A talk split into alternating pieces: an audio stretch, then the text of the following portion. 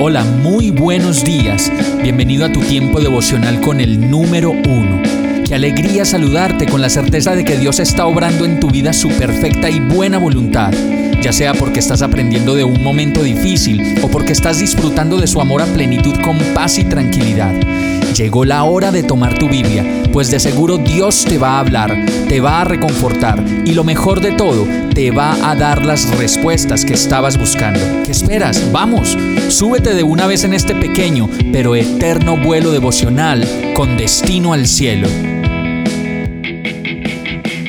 Y el mensaje de hoy se llama Languidecientes. Isaías 43:10 dice, Ustedes son mis testigos, afirma el Señor.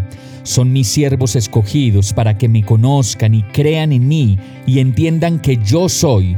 Antes de mí no hubo ningún otro Dios, ni habrá ninguno después de mí. Muchas personas se habrán preguntado alguna vez por qué no pueden hacer algo en la vida y por qué la vida se pone tan difícil o por qué no están preparados para ser los profesionales que quieren ser o las personas que quieren ser. Y la verdad es que sin estudio de una profesión es imposible ser un buen profesional. Y si eres ya profesional pero no has pasado de ser el común de los comunes, es porque quizá te falte aprender mucho más y encontrar tu manera propia de hacer y de comprender las cosas. Los expertos les llaman a eso el know-how, que significa una manera de hacer las cosas en donde todo el mundo quiere hacerlas a nuestra manera, como nosotros las hacemos, y es porque ven en ti una persona real, auténtica e incomparable. Así que no basta con ser un profesional exitoso que todos quieran imitar, sino que asimismo en la vida personal y espiritual necesitamos aprender y estudiar de las cosas del espíritu que no sabemos y dejar de una vez por todas de sentirnos atados, atascados, sin propósito, débiles, languidecientes, teniéndolo todo pero al final sin tener nada pensando que somos libres, pero en realidad sin una verdadera libertad que nos permita ser esas personas que Dios creó para que fuéramos. Por eso, la única manera de llegar a obtener esa libertad, ese carisma y esa distinción que te va a hacer el hombre, la mujer, el papá, la mamá, el hijo o la hija que anhelas llegar a ser, es comprendiendo las palabras del que murió en la cruz.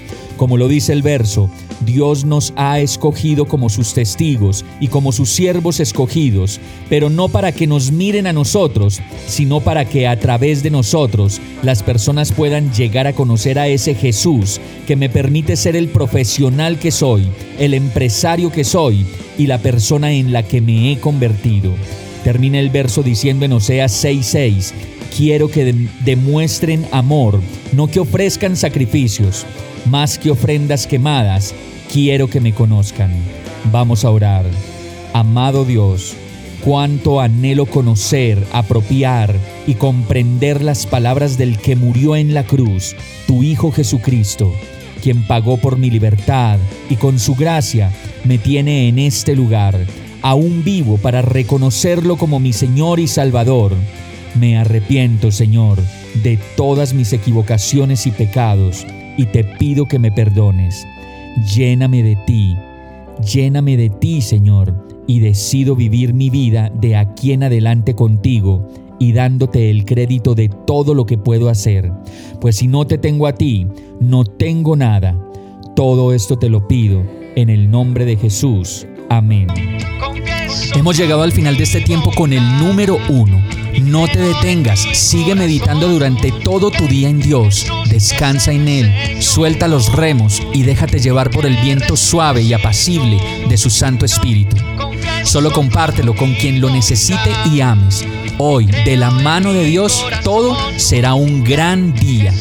Para más información visita nuestra página www.iglesiabierta.com o llámanos al 313-334-0116. Oramos y rogamos para que cada día te enamores más de Dios y para que no pares de pasar todo tu tiempo con el número uno